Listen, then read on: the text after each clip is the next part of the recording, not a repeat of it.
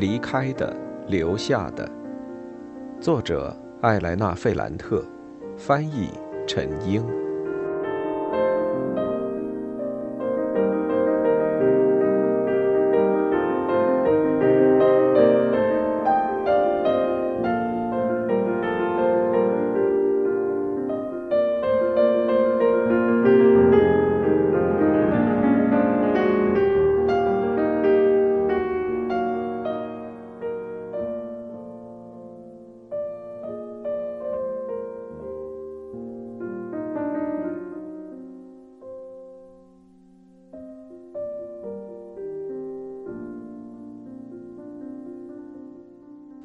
十九。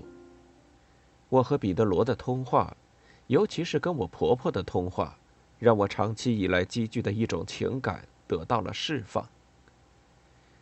到那时候为止，我一直在抑制着自己。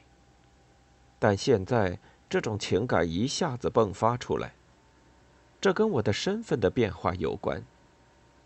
艾罗塔一家人，尤其是圭多，也可能是阿黛尔自己。很有可能都认为我是一个好姑娘，但我和他们期望的儿媳妇相去甚远。同样，极有可能我的出身、我的那不勒斯口音，还有我做事时的笨手笨脚，对于他们的承受力是一个挑战。更进一步的大胆设想就是，我的书的出版也是一个紧急计划，可以让我在他们的世界里变得体面。但是，一个不容置疑的事情是，他们接受了我。在他们的认可下，我要跟彼得罗结婚。我正要进入一个家庭，这个家庭就像一座戒备森严的堡垒。我可以不用害怕，大胆向前走。或者，如果我遇到危险的话，我可以在城堡里躲藏。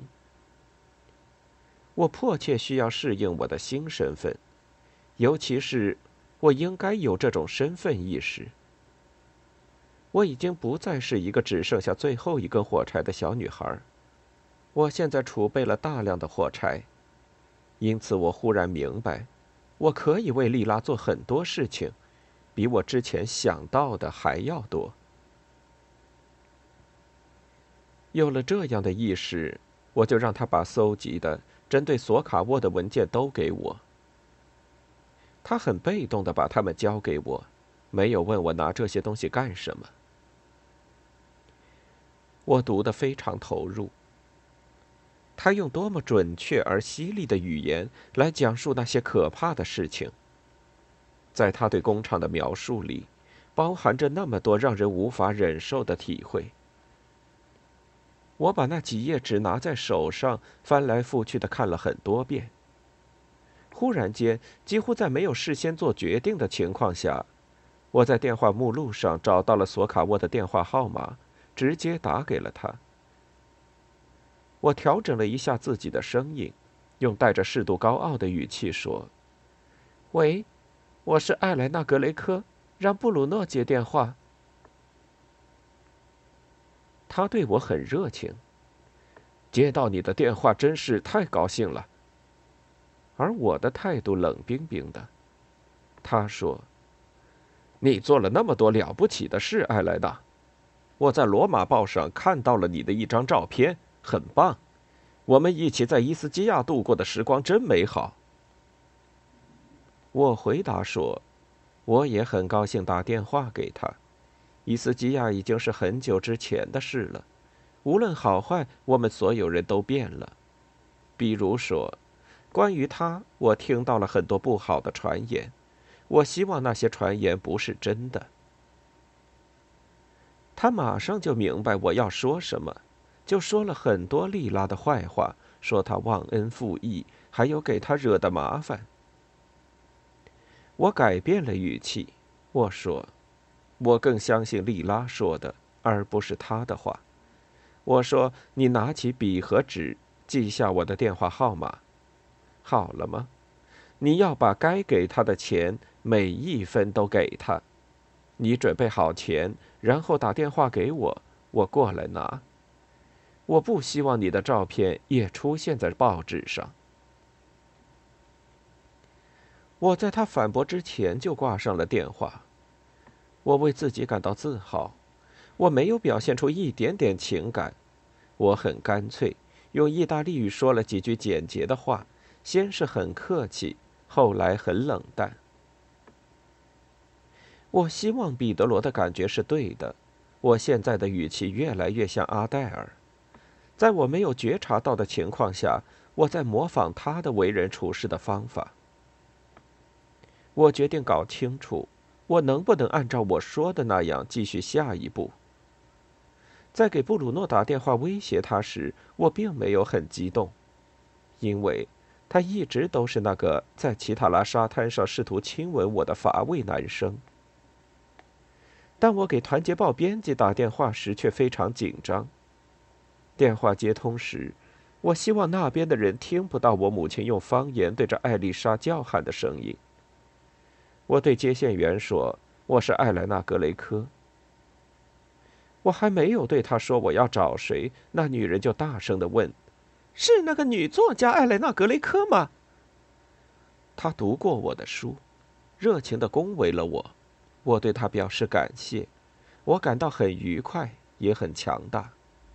我对她说：“我想写一篇文章，是关于那不勒斯郊外的一家小工厂。”我对她说了阿黛尔给我推荐的那个编辑的名字，那个接线员又恭维了我，用工作的正式语气对我说：“您等一下。”过了一分钟，一个沙哑的男生用开玩笑的语气问我：“从什么时候开始，那些搞文学的人愿意为这些工人计件、轮班还有加班，浪费自己的笔墨呢？这些事儿都很乏味。”尤其是那些成功的女作家，都尽量离这些事儿远远的。是什么领域呢？他问我。建筑、港口还是矿井？是一家香肠厂。我小声说，规模不大。那个男人依然在用开玩笑的语气说：“哦，这很好，你不用解释了。”这份报纸曾经用了大半页版面，大张旗鼓的赞美了您，艾莱娜·格雷科女士。假如您决定写关于香肠的事儿，那我们这些可怜的编辑还能说我们不感兴趣吗？啊，呃，三十行够了吗？太少吗？那就加一点，六十行吧。啊，您写完了，我们怎么操作？是您亲自送过来呀，还是向我口述呢？我马上就动笔写那篇文章了。我要把利拉写的那几页缩减成六十行。出于对她的爱，我想写得好一点儿。但是我没有任何写报道的经验，除了我在十五岁时曾经尝试过给尼诺主编的报纸写一篇关于我和宗教老师冲突的文章，但结果很糟糕。我不知为什么。可能因为那件事情的记忆让事情变得很复杂，或者是那个编辑的讽刺语气还在我的耳边回响，尤其是在电话的最后，他让我向我婆婆问好。我用了很长时间来写那篇文章，改了又改，非常认真，但当我写完，我还是觉得很不满意。我没有把文章送到报社去，我要先跟丽拉商量一下。我想这是一件需要一起决定的事，我明天再去交稿吧。第二天，我去找丽拉。我觉得她的状态特别差，她嘟囔着说：“我不在的时候，有些东西趁机冒了出来，折磨着她和詹德罗。”他发现我很忧虑，就做出一副开玩笑的样子，说那些都是骗人的话。他只是希望能和我多待一会儿。我们谈了很多，我让他平静下来，但我没让他看那篇文章。让我下不了决心的是，假如《团结报》没有采纳我的稿件，那我就不得不告诉李拉，编辑认为那篇文章写的不好，我会觉得很没面子。晚上，阿黛尔的电话给了我很大的勇气。我变得乐观起来，促使我做了决定。她已经和她丈夫还有玛利亚·罗莎谈了这件事。在短短几个小时里，他们动员了所有关系：医学界的大腕、熟悉工会的社会党教授，还有一个天主教民主党的人士。他说那人有点蠢，但是一个好人，是劳动者权益方面的专家。结果在第二天，他为我约了那不勒斯最好的心脏病专家，一个朋友的朋友。我不用付任何钱，而且。检察员会很快去索卡沃的工厂检查。为了要回利拉的钱，我可以去找玛利亚·罗莎的那个律师朋友，就是彼得罗跟我提到过的那个人。他是一个年轻的社会党律师。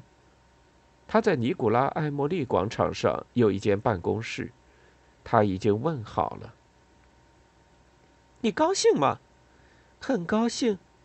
你把文章写好了吗？写了。哦，我还以为你不会写呢。实际上我已经写好了，明天我就把它送到《团结报》去。好啊，我差点就低估了你。差点吗？的确是低估了。你和我儿子那可怜的小家伙怎么样了？五十。从那时候起，一切都变得很顺利。就好像我有能力让所有事情像泉水一样流畅。彼得罗也为丽拉做了个事情，他那个学习希腊文化的同事其实是一个非常健谈的人，但也一样出了力。他认识博洛尼亚一个真正懂计算机的人，这让他产生了一个狂想，就是把计算机用于语文学。这个人提供了那不勒斯一个熟人的名字。他认为那是一个很可靠的人。他跟我详细的说了那位那不勒斯先生的姓名、地址和电话。我对他万分感激。我用一种很热情的、开玩笑的语气说：“他在这个方面的尝试是勇敢的。”我甚至在最后挂电话时给他献了一个吻。我马上去找丽拉，她脸色很苍白。咳得撕心裂肺，也很紧张，目光极度警惕。但我给她带去了非常好的消息，这让我很高兴。我摇了摇她，拥抱她，紧紧握住她的双手。我跟她说了我跟布鲁诺打电话的事，我给她念了我写的文章，我跟她说了彼得罗、我婆婆还有大姑子的积极行动。他听我说话，就好像我在一个距离他很远的地方说话，就好像我的声音来自另一个世界。他只能听到我说的话的一半，再加上詹纳罗一个劲儿的拽他，想跟他一起玩。当我说话时，他听得不是很用心，也没有太多热情，但我一样很高兴。在过去，丽拉打开肉食店那个神奇的抽屉。曾经给我买过很多东西，尤其是书。现在，我要打开我的抽屉，我要回报他，我希望他像我一样也感到安全。我最后问他：“那明天你去看心脏病科的大夫吗？”他没有正面回答我，笑了一下说。纳迪亚不会喜欢这种面对问题的方式，他哥哥也不会喜欢。我不明白什么方式，没什么。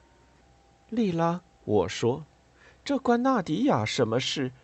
他觉得自己很了不起，你根本就不用在意他。阿尔曼多就不用提了，他一直就是个很肤浅的小伙子。我做出这样的评论，让我自己都有点惊异。无论如何，我对加利亚尼老师的几个孩子并没有太多了解。又几秒钟，我觉得莉拉快要认不出我来了，好像她撞见了鬼魂，在利用她的虚弱蛊惑她。实际上，我并不是想讲纳迪亚和阿尔曼多的坏话，我只想让他明白，在权力等级方面，在艾罗塔一家人面前。加利亚尼他们什么也不算。像布鲁诺·索卡沃或是米凯莱那些爪牙，更加算不上什么。总之，不用担心，他应该按照我说的去做。但当我说这些话时，我就意识到自己有点炫耀。我抚摸着他的脸颊。无论如何，我还是很欣赏那两个兄妹参与政治活动的镜头。但你要相信我。他嘟囔了一句：“好吧，我们去看心脏科医生。”我接着问他：“我跟恩佐约哪天呢？几点？哪天都行，但要在五点之后。”一回到家里，我就开始打电话。我给律师打电话，跟他仔细解释了莉拉的状况。我又给心脏病医生打电话确认时间。我给那个电脑专家打电话，他在发展署工作。他对我说：“苏黎世的函授课程没什么用，但无论如何，我可以让恩佐在某天某个时候到某个地方去见他。”我给《团结报》打电话，编辑说：“您按自己的时间来。”您现在把这篇文章送过来，呃，或是我们等到圣诞节。我给索卡沃的秘书打电话，我让他转告老板，因为我没有收到他的答复。团结报很快会刊登一篇文章。最后这通电话得到了非常迅速、强烈的反应。索卡沃在两分钟之后给我回了电话。这次他一点都不客气，他威胁了我。我回答说：“现在会有一位劳工监察员，还有一位律师负责里拉的事。”之后我非常振奋，我很自豪进行这样的抗争，出于情感也出于信念来对抗不公正的事情。帕斯卡莱和弗朗科还以为他们可以指导我呢。当天下午，我就去《团结报》把稿子交了。那个跟我通话的编辑是一个中年男人，个子很小，人很胖，两只眼睛小小的，眼睛永远闪着狡黠的亮光，但他很和善风趣。他让我坐在一把嘎吱作响的凳子上，他很专心的读了那篇文章，最后他把那些纸放在写字台上说。这是六十行嘛？我觉得这有一百五十行。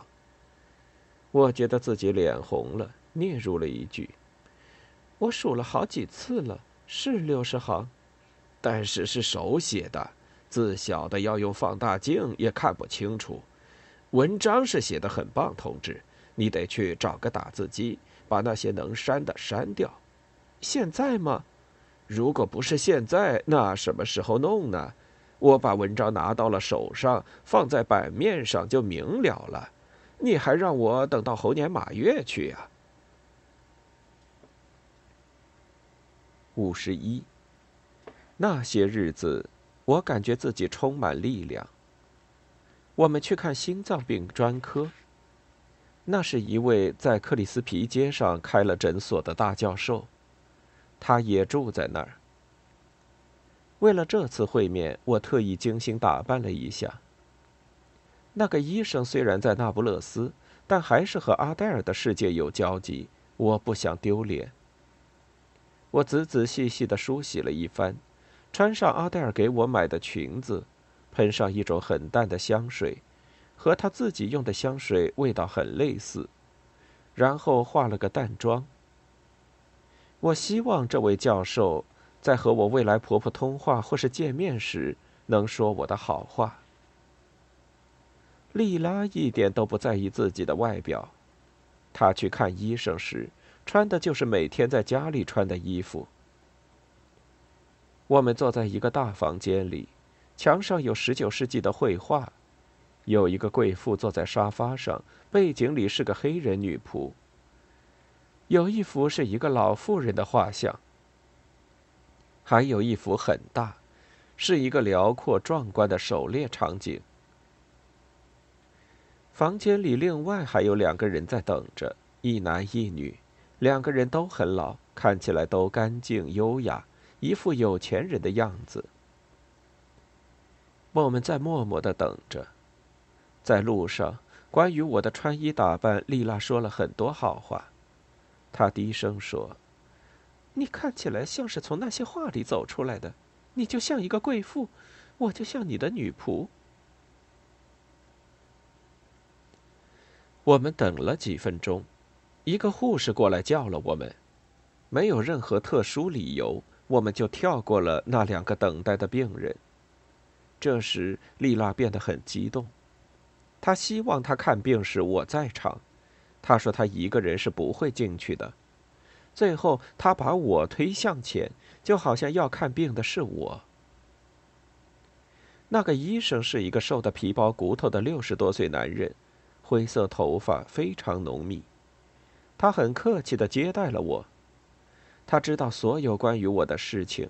他跟我聊了十多分钟，就好像丽拉不在场。他说他儿子也是比萨高等师范毕业的，但要比我早六年。他强调他自己的哥哥也是一位比较知名的作家，但只是在那不勒斯有名。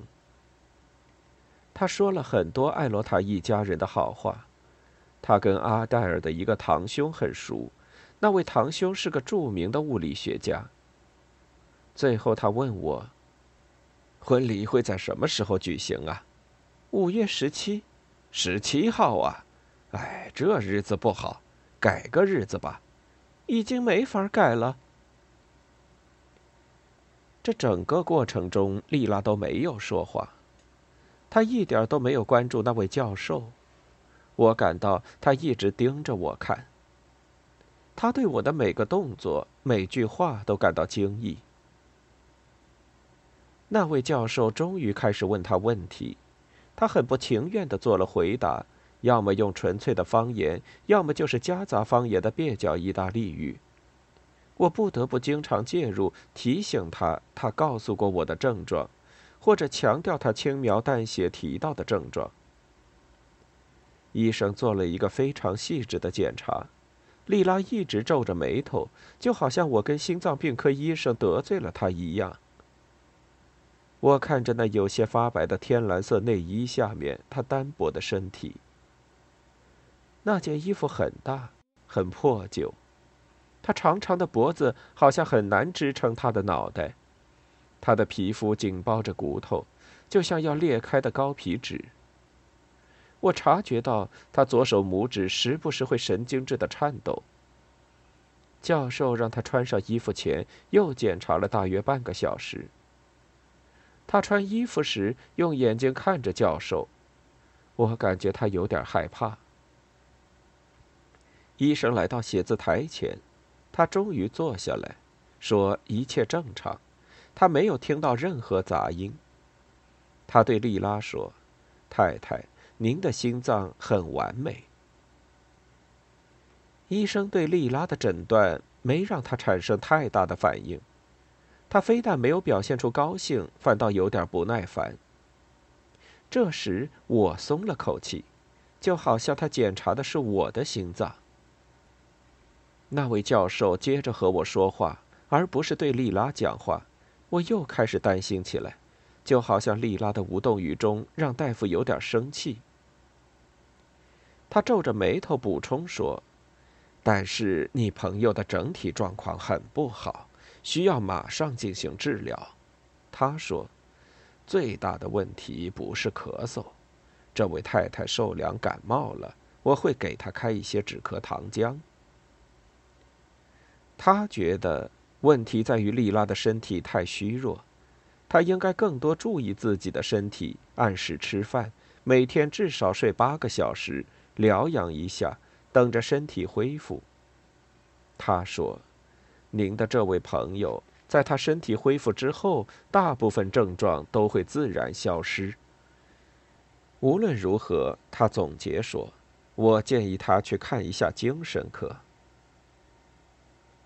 最后这句话让莉拉有点震动，她紧皱着眉头，身子向前探着，用意大利语说：“您是说我精神有问题？”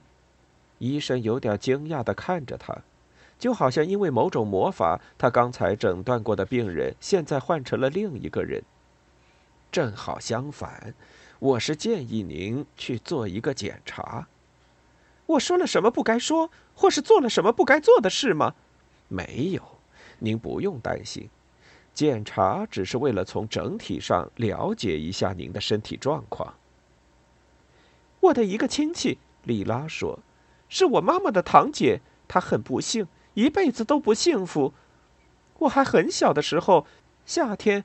我听见她对着开着的窗子叫喊大笑，有时候我看见她在路上做一些很疯狂的事，但是这是因为她不幸，他从来都没去看过精神科医生，他从来都没有看过任何医生。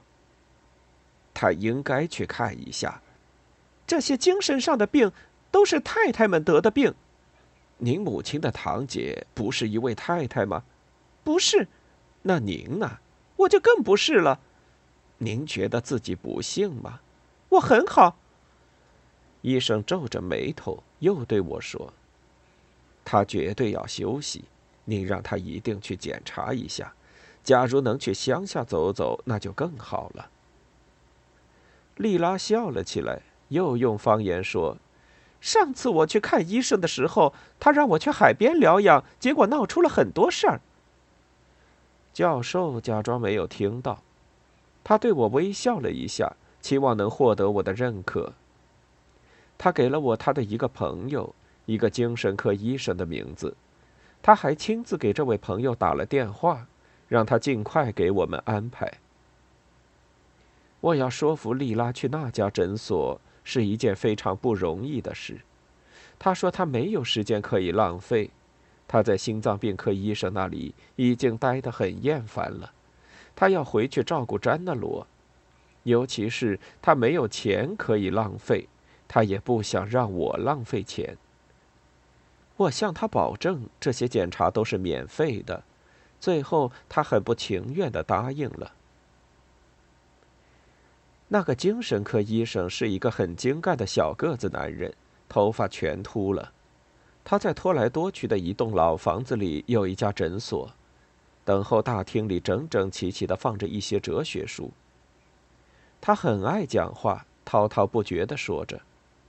我觉得他一直都专注于自己的话题，而不是病人。他为丽拉做检查，同时在跟我聊天。他问了丽拉一些问题，但他对我说了一些他的观察，没有太关注他做出的回答。无论如何，他最后得出了一个泛泛的结论，那就是莉拉的脑神经和他的心肌一样运作正常。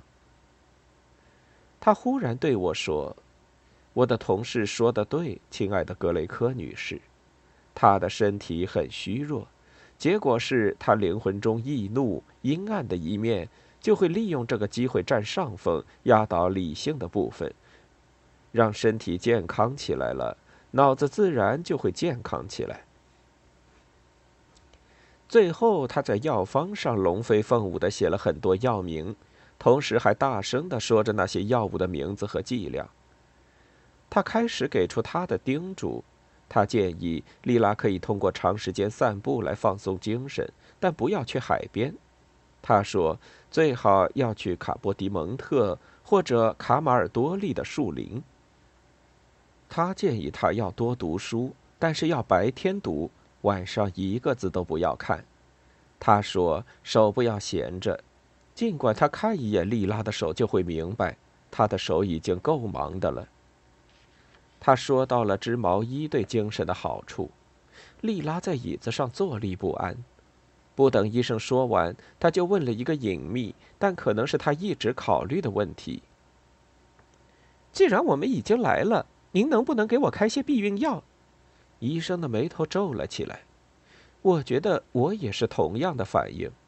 那是一个很不得体的请求。您结婚了吗？以前结婚了，现在没有。现在没有是什么意思？分开了。那您还是结婚的喽？对。您已经有孩子了吗？我有一个。一个还太少了。对我来说够了。就您目前的状况，怀孕的话会有好处的。对于一个女人来说，没有什么比怀孕更好的药物了。我认识一些女人，她们给怀孕给毁了，还是药物好一点。您的这个请求嘛，需要找一位妇科医生。您只了解精神问题，不懂这些药，对吗？医生有些恼火，他继续跟我聊了几句。到门口的时候，他给了我一个人的地址和电话，是在塔比亚桥的一间诊所里工作的一个女医生。他对我说：“您去找她吧。”就好像要求开避孕药的人是我。告别了医生，出去的时候，秘书向我们收钱。我明白，那个脑科医生已经超出了阿黛尔的关系链。我付了钱。我们一走到路上，丽拉几乎是生气的对我嚷嚷：“那个烂人给我开的任何药我都不吃，我就知道我的脑子已经出问题了。”我回答说：“我不赞同，但你想怎么做就怎么做吧。”他有点迷惘，低声说：“我不是生你的气，我是生那些医生的气。”我们向塔比亚桥方向走去，我们没有说明目的地，就好像要随便走走，活动一下手脚。他有时候一声不吭，有时候会用恼怒的语气模仿那个精神科医生说话的样子。我觉得他的这些不耐烦的表现是他生命力恢复的征兆。我问他：“你和恩佐好些了吗？还是老样子？”那你要避孕药干什么？你知道那些药？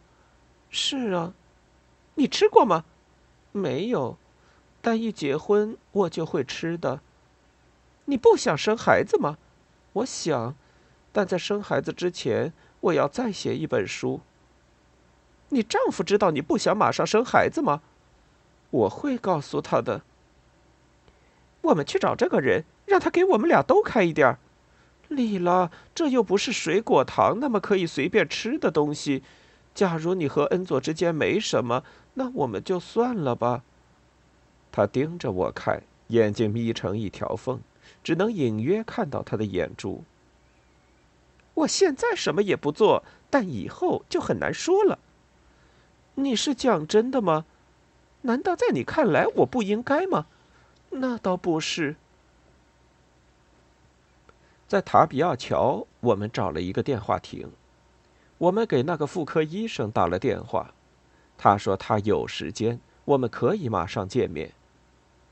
在去诊所的路上，我表现得很高兴，因为他终于决定要靠近恩佐了。他也对我的认可很上心。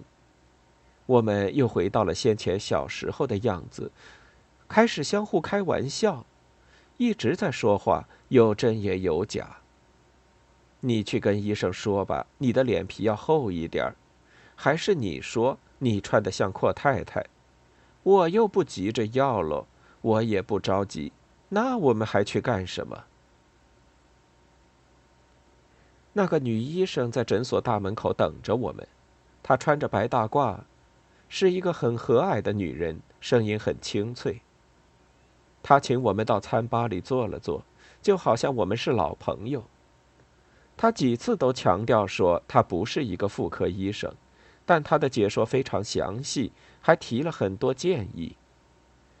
丽拉提了许多露骨的问题，或者她不赞同的地方，还有新问题和一些有趣的观点，他们很谈得来，但我在那儿待得有点烦了。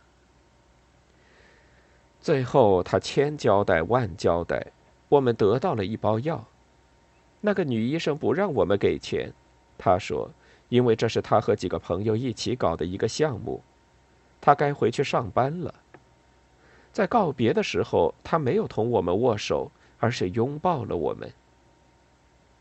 走在路上，丽拉很严肃地说：“终于遇到了一个好人。”现在他很愉快。我已经很长时间没见过他这么开心了。